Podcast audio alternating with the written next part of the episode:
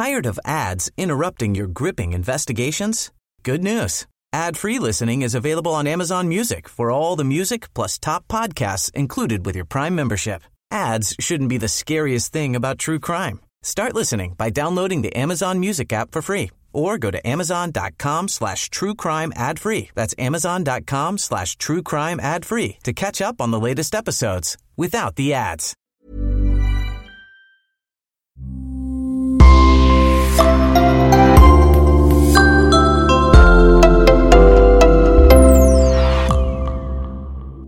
Bonjour et bienvenue à tous. Nous allons évoquer aujourd'hui une affaire de féminicide. Un homme qui tue sa femme et s'empare de son argent. Une affaire qui fait écho au phénomène actuel du mouvement social contre les violences faites aux femmes.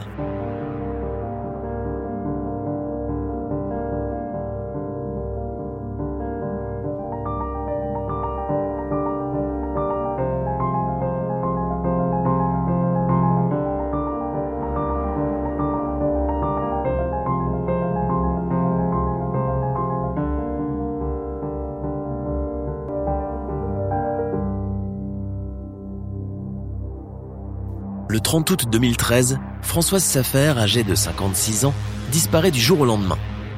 Son mari, Éric Desnoux, chauffeur routier de son état, rentre d'un déplacement de plusieurs jours au domicile conjugal de Bourgogne, un petit village du territoire de Belfort. Son épouse est absente.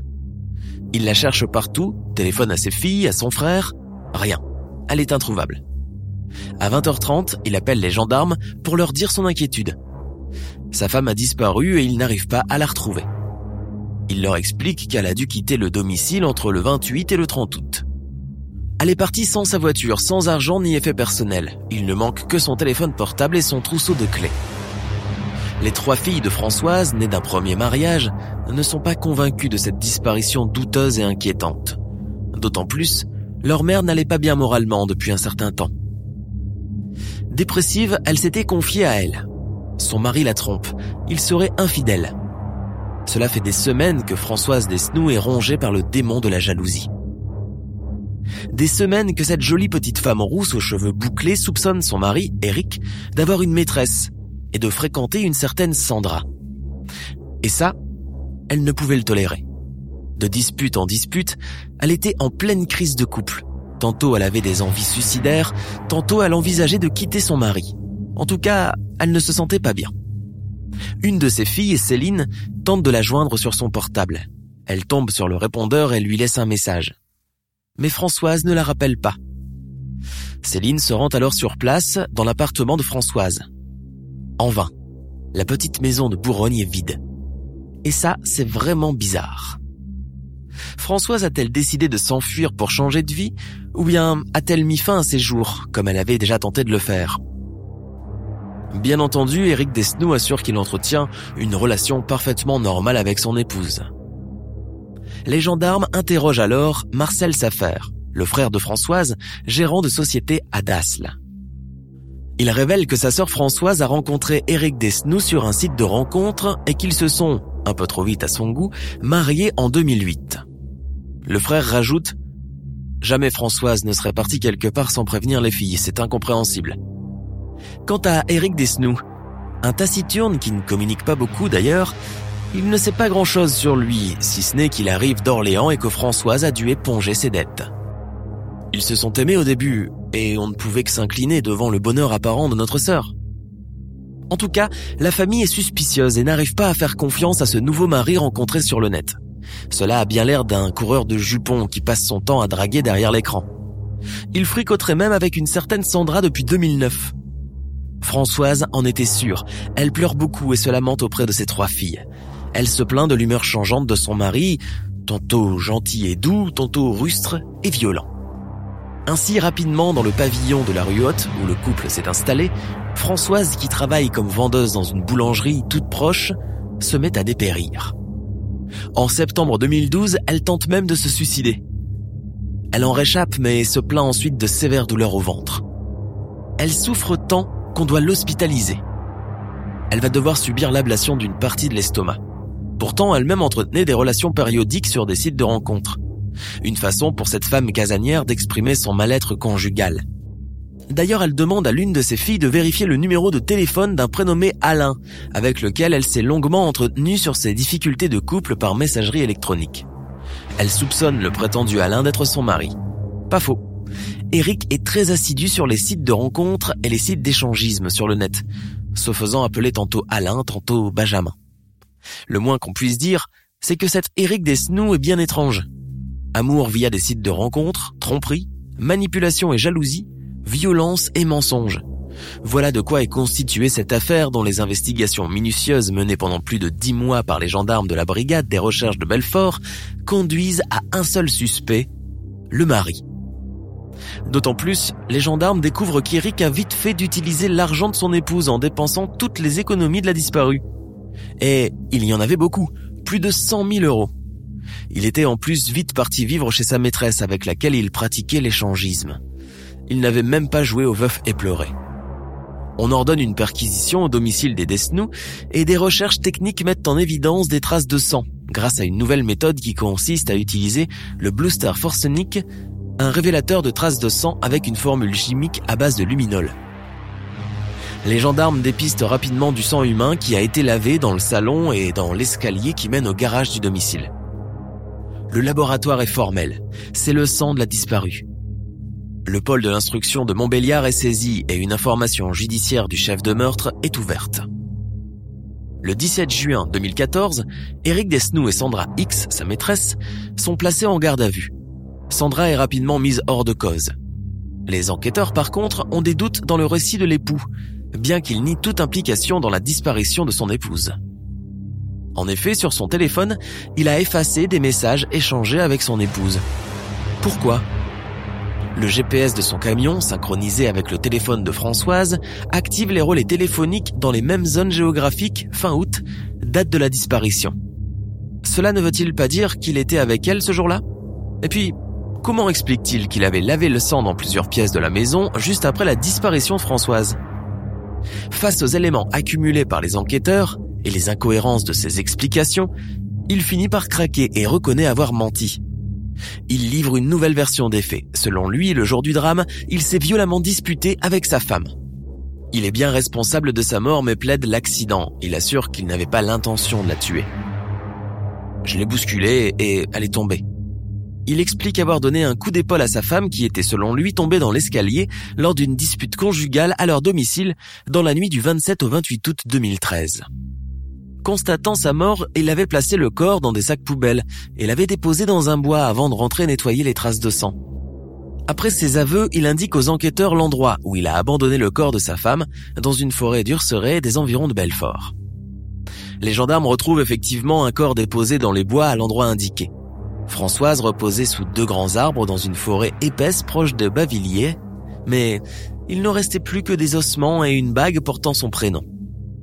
L'autopsie réalisée sur ces os, retrouvée dix mois après les faits en pleine décomposition du corps, n'a malheureusement pas permis d'établir les causes exactes du décès. Éric Desnoux comparaît devant la cour d'assises de Vesoul. Il risque la perpétuité. C'est moi qui ai donné la mort à ma femme, mais c'était tout à fait involontaire, avoue l'homme posé, au crâne dégarni et au visage impassible, au début de l'audience. Il se dispute. Elle tombe. Elle meurt. Ensuite, il agit dans un état de panique et se débarrasse du corps. Plaide l'avocat de l'accusé, maître Patrick Usanne. L'état de décomposition du corps n'a pas permis de confirmer cette version des faits. Par ailleurs, l'ombre du décès de la première femme d'Éric Desnoux, mystérieusement retrouvée morte à seulement 41 ans, sans raison apparente, a plané sur tout le procès. À l'époque, il venait justement de rencontrer Françoise. Se peut-il qu'Éric Desnoux soit un serial killer auteur de féminicides à répétition? La salle semble prendre position. Maître Randall Schwerdorfer et Julien Robin, avocats de la partie civile, continuent dans leur lancée et mettent en doute la version de l'accident. Le crâne de la victime est sans stigmate, alors qu'elle serait tombée sur la tête dans l'escalier, ont-ils notamment souligné.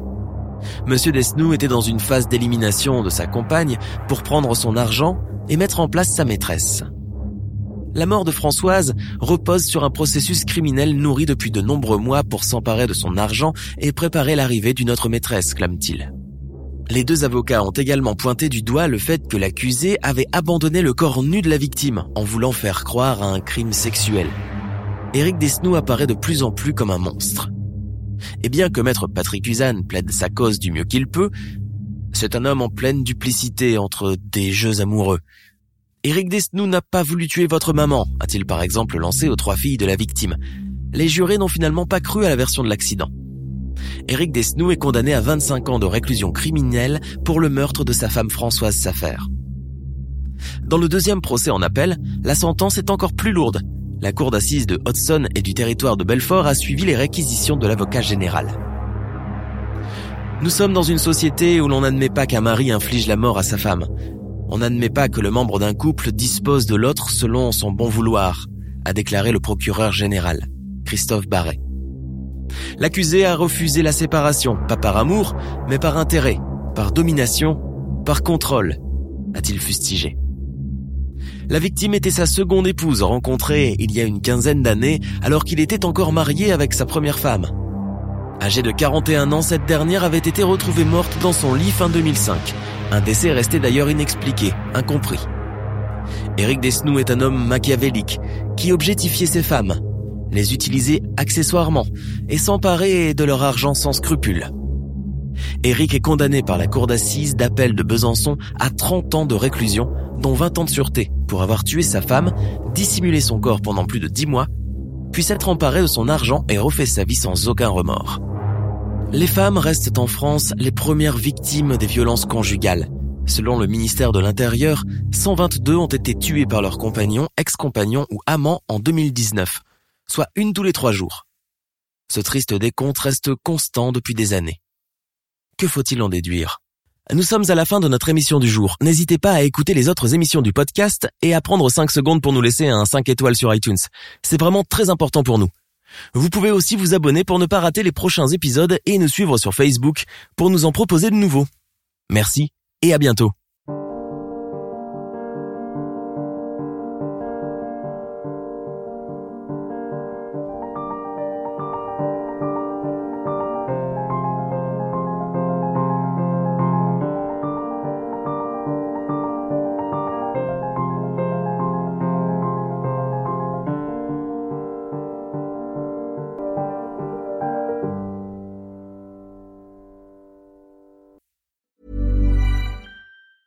Hey, it's Danny Pellegrino from Everything Iconic. Ready to upgrade your style game without blowing your budget? Check out Quince. They've got all the good stuff, shirts and polos, activewear and fine leather goods, all at 50 to 80% less than other high-end brands. And the best part? They're all about safe, ethical and responsible manufacturing.